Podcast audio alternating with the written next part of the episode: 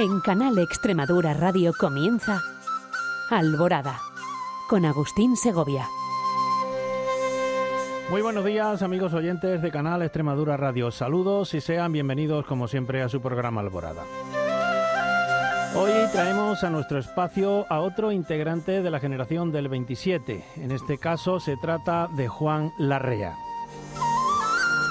Juan Larrea Celayeta nació en Bilbao el 13 de marzo de 1895.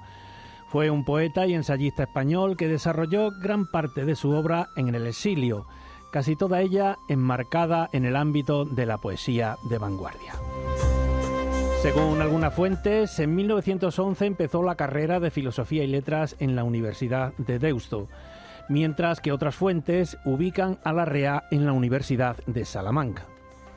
Comenzó a trabajar como archivero y bibliotecario en el Archivo Histórico Nacional Sito en Madrid tras ganar unas oposiciones en 1921. Dejará dicho empleo en 1926 al mudarse a París. En 1937 Juan Larrea formó parte de la delegación que pidió a Pablo Picasso y su participación en el pabellón de España de la Exposición Internacional de ese año, a la que el malagueño aportó el Guernica y los grabados Sueño y Mentira de Franco. En aquella época, Larrea trabajaba como agregado de la Embajada Española en París y secretario de la Junta de Relaciones Culturales.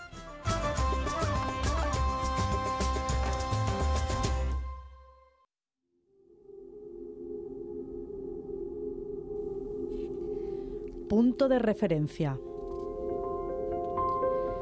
No a la arena y a su soltura, no a los pies dispuestos a la persecución, no a un techo más cálido que otro, no a la noche perforada detrás de la oreja, no a los guijarros heroicos, a las capas de polvo, no a la llamada del oro adulterado de las dudas, no a los dioses, a las mentiras, a las reconciliaciones, a todo lo que no sea asegurarme que ni tú ni yo hemos existido nunca. Alba de no entender nada. El horizonte salta a los ojos de su amor, arrastrando consigo la esperanza de sobrevivirse en este olvido sonrosado de carne de sí mismo.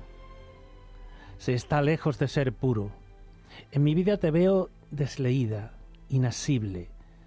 Los brazos se buscan, los brazos se alargan imaginarios desde una a otra orilla de la llama. Quisieran matarme, pensando en volver a verte, no hallarían de ti más que la esperanza de estar desnudo. Sin espada. El río, la noche, el fuego de vivir, los cabellos pulpo, las necesidades de una lluvia que han de compartirse, el espejo más reprimido, menos rapaz, las piernas más puras que las esclusas solas sobre el abandono, las manos ennegrecidas por negras flores como ojos cerrados. Tú solo puedes separarnos.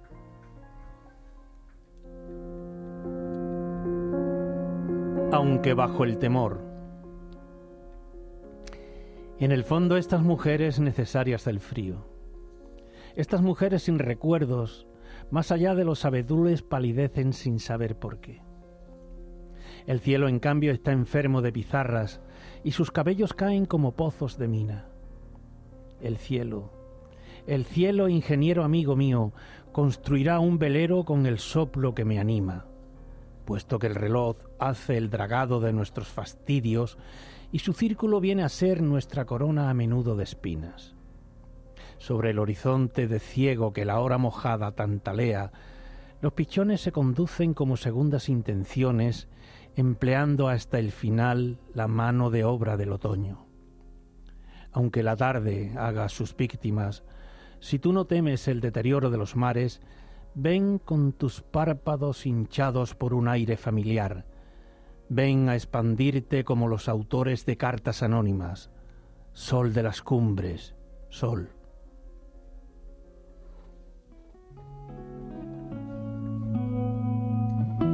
Carne de mi carne. Entre lirios de falsa alarma, la insistencia de una avispa deja adivinar tu cuerpo. El ardor ahoga una presa demasiado mía para ser fingida, nodriza de dos filos sobre un lecho de convidado. El ardor deshace el nudo de la marisma viviente donde el amor te esparce y te retira. El ancla de tu palidez se sumerge hasta la detención de las formas. Es aquí donde la lluvia se pinta de azul el corazón y furtiva una corriente de aire desmiente ese gesto que significa ignoro el bello blanco que ofrezco. El ojo lava su párpado al borde confuso de la duda y descompone tu cabeza en siete ruiseñores mórbidos. No hay ya necesidad de apagar nuestras heridas, espacio que por sí mismo se olvida para plegarse a tus alas.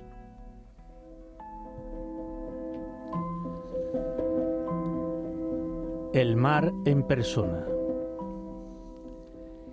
He aquí el mar alzado en un abrir y cerrar de ojos de pastor. He aquí el mar sin sueño como un gran miedo de tréboles en flor y en postura de tierra sumisa al parecer ya sé que van sus lanas de evidencia, su nube y su labor.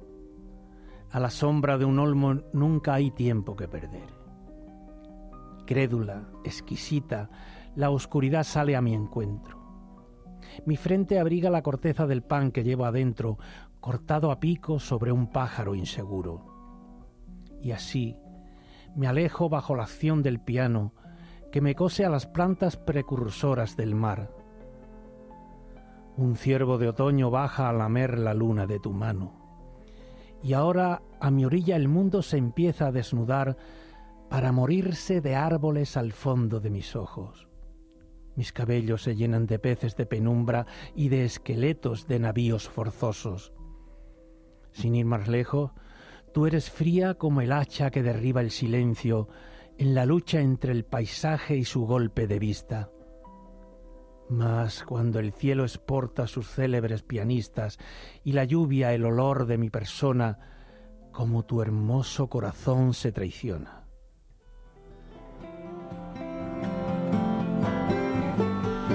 Nocturnos. La noche ha abierto su paraguas. Llueve. Los pájaros de la lluvia picotean los trigos de los charcos.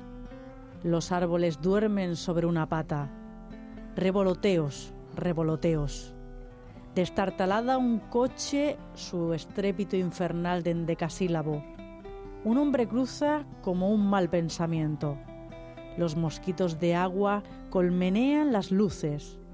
Incendio de alas. Revoloteos. Llueve.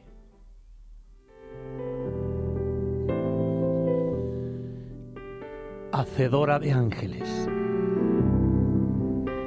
Ante un bello suplicio, enorme y puro, gota a gota la losa del amor te regatea hasta hacer vacilar la firme balanza de sus senos sobre el resultado previsto de un combate. El trágico contraste del alba y del granito tritura en sus mandíbulas una claridad viva. La transparencia torma a la forma ingenua del paraje, dejando a los ojos cerrados su certeza el horizonte de hermosuras que espacian tus suspiros, bosqueja allá a lo lejos de tu vaga semejanza, dócil encadenamiento de un niño y de la lluvia en la misma delgadez esquelética del cuerpo. Sin límites. Mis pies están fuera de la noche, como el hueso que está fuera de la médula, infatigables se encuentran por todas partes los miramientos que el error rinde a las maravillas. El límite de los sacrificios ha sido alcanzado. La frente pone un dique al otoño, un cepo inagotable reabsorbe los caminos donde la sombra rarifica cada vez más sus caricias. Se techa de pizarra el embarazo de Abozala, el vacío sin dejarle nada al olvido, la llama incuba sus azares. La lluvia se queda a la puerta rechazada por los suyos. Ya no puede uno perderse lo imposible. se torna muy paso a paso inevitable.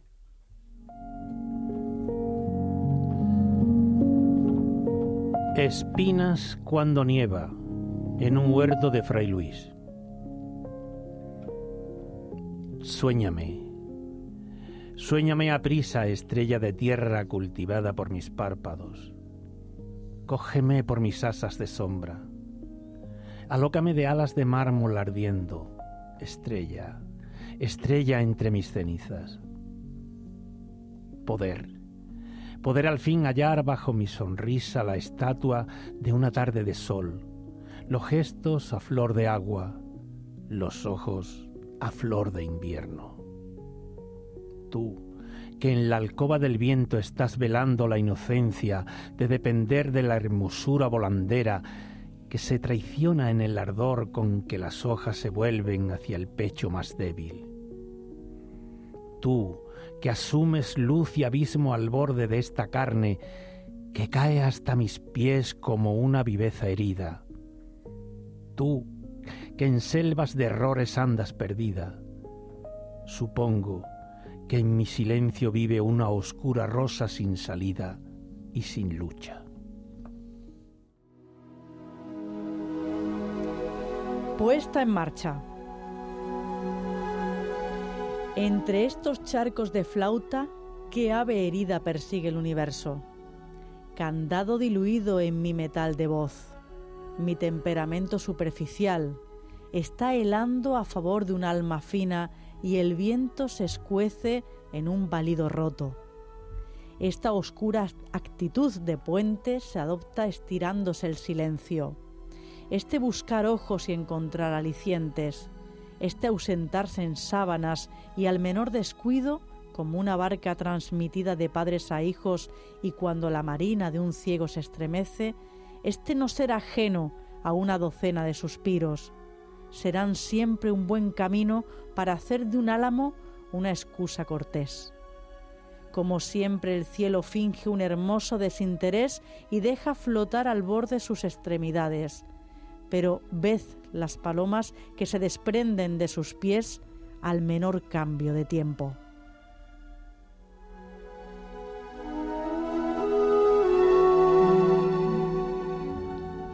Brisa loca. Un esplendor sin velos en el hueco del aire. ¿A quién no aman las gaviotas que desprenden tus buenos modales? Quemando impaciencia en el corazón del mar, deja ondear el ritmo de una veleta altanera. Por otra parte, nada es más digno de ti que el pudor de un párpado humedecido. Pero tú te equivocas de tristeza y de lámpara soñadora, pequeña casa gris, tristeza de la lámpara de las anegaciones, en el fondo marítimas, por una extraña coincidencia, camisa gris apenas, con toda el alba esencial de una botadura de barco, me deslizo camisa hacia el infinito, me deslizo camisa con placer.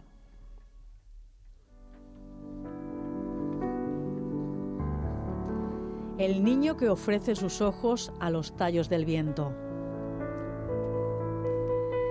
Deshechos como lechos profundos de gestos, pero descarnados, dejando caer nuestras paredes a lo largo de nuestro cuerpo, en este otoño que no osa llenar la distancia entre tus manos, en este otoño desfigurado por el color de mis desvelos. Paseando las sombrillas de un viento de carne, mis cicatrices han olvidado sus llaves en los furtivos reflejos de las aguas, pero la canastilla que flota allí llena de pestañeos efímeros me indemniza de tantas y tantas puertas cerradas detrás de ti. Comparte tú mi angustia y mis banderas llovedoras. Vela por el canario que persigue su flauta entre mis huesos, que come y bebe las tardes en los huecos de una lengua ausente, exponiéndose a ser sorprendido demasiado lejos de mi sueño.